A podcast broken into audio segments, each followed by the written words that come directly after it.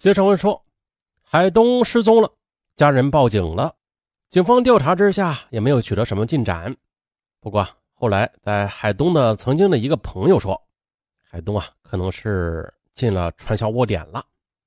警方调查之后发现，果然。于是警方又通过各种渠道调查取证，终于的在二零一六年十二月底了，专案组民警在湖南将传销组织的第一名犯罪嫌疑人。廖某给抓获了。经过突击审讯，廖某交代，这海东确实曾经被人骗到过他所在的传销组织的，他确实也被打过，但是被打成什么样，后来又去哪儿了？啊，我这个级别啊是不知道的。廖某对民警就是这样说的。根据廖某的交代，他所在的传销组织成员有上百人，等级森严。最高级的是大经理，平时啊谁也见不到，啊，负责他们这个窝点的是大主任陈某，他是下边的小主任，再往下还有手机主管，说白了就是管理所有人的手机，不能让他们随便的与外界联系，就是在他们用手机欺骗亲朋好友的时候，他们在一旁监督着。接着是下一级的传销人员了。像海东、刘某某都属于底层啊，是属于传销的最底层。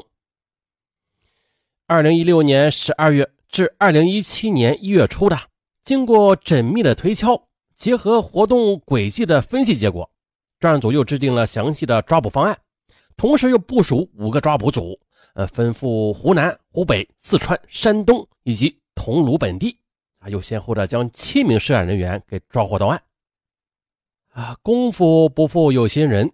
经过审查，犯罪嫌疑人陈某、杨某等人是终于的开了口。那么那一天究竟是发生了什么呀？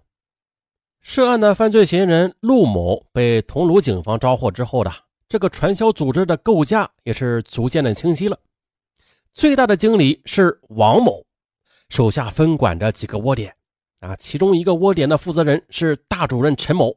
他手下有个小主任廖某，再下去还有一个管家满某和手机主管肖某。那是二零一四年一月的一天，海东在打电话给家人时啊，曾经轻声的向家人求助，被大主任陈某、首席管家肖某等人给发现了。他们决定啊，要好好的教训一下不懂事的海东。于是。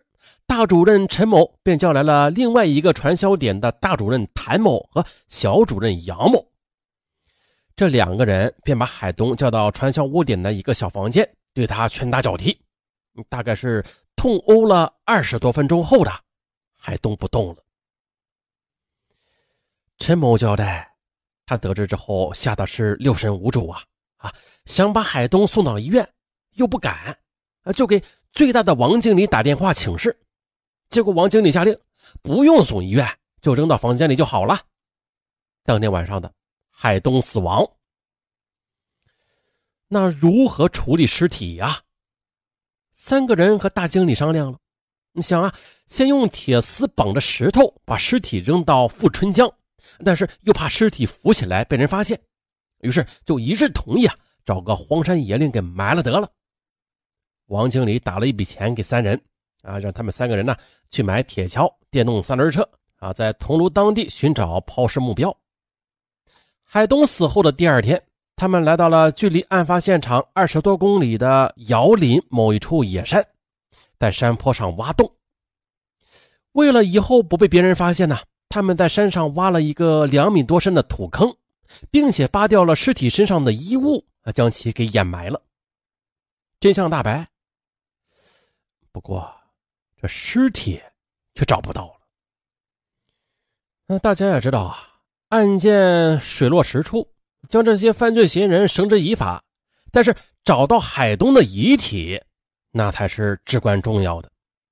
专案组民警很清楚的，如果不能找到被害人王某的尸体这一关键的物证，那就无法证明被害人已经死亡。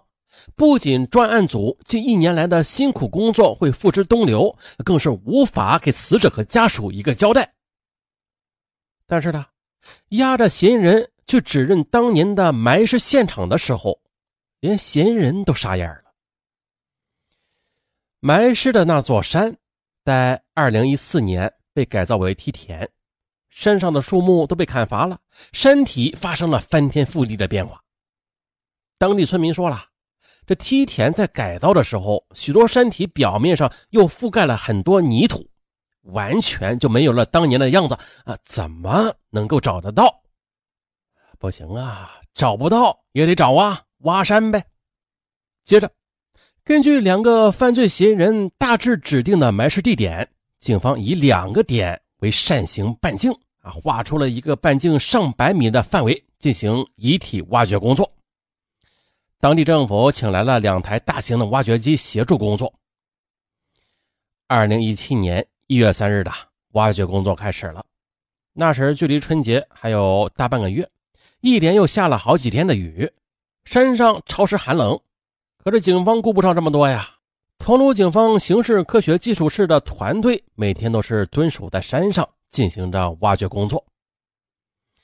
桐庐县公安局刑侦大队刑事科学技术室的副主任徐成武和他的团队全程的参与当时的挖山工作。他当时回忆啊。说，虽然有两台挖掘机配合挖掘吧，但是因为不能够破坏死者遗体，挖掘机啊，并不能像平常那样一铲子一铲子的去挖啊，只能轻轻的刨开这表层上的泥土，然后民警又用铲子小心的将泥土给铲掉，几乎就是对每一铲泥土都仔细的去甄别，就生怕漏过任何一样有价值的物证。挖掘进行了十几天，毫无线索呀。警方根据嫌疑人描述画出的扇形挖掘区域，几乎也都被挖光了。挖掘区域有几十亩那么大呢。站在远处望去，整个山头已经被挖掉了一大半了。这个时候，专案组民警心里也没有底儿了。如果整个山都挖完，还是没有找到遗体的话，那不可能一直这么挖下去的。真的那一天的话，挖掘工作可能就要暂时的停下了。这是所有专案组人员不想见到的事儿啊。不过幸好的，当挖掘工作进行到第十四天的时候，已经快挖到预定范围的边缘了。那天早上，挖掘机在挖开一个土坡之后呢，现场的警员惊喜的发现，此时呢，挖掘机挖开的区域，这个泥土的颜色啊明显的不同于其他的泥土。这颜色较深，并且还发黑。警方又拿着铲子，小心翼翼的继续的去挖掘，才终于的发现了人的头发和骨头。尸检证实，男尸就是失踪的海东。警方通过尸检还发现，被害人生前遭遇了殴打，他的致命伤是因为脾脏器破裂。啊，到这时离春节还有一周了，警方马上提取了尸体的 DNA，并且赶赴四川与海东家人进行比对，最终确认呢，他就是三年前与家人失联的海东。啊，这也就为案件的进一步侦办提供了最关键的证据。啊，就这样的，桐庐警方在技术手段还有视频监控等新型侦查手段无法提供支持的情况下。他们依靠传统的侦查手段，循线追查，历时大半年的调查取证，跑遍了大半个中国，最终成功的侦破了这起故意杀人隐案，将八名犯罪嫌疑人一个不剩的全部的都给抓捕归案。二零一四年一月，海东被害时正值冬天；二零一七年十二月也是冬天。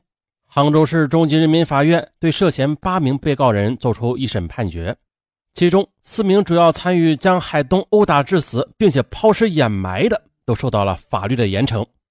被告人王某、海东所在的传销窝点的大经理犯故意杀人罪，判处死刑；犯组织领导传销活动罪，判处有期徒刑十年；犯非法拘禁罪，判处有期徒刑三年。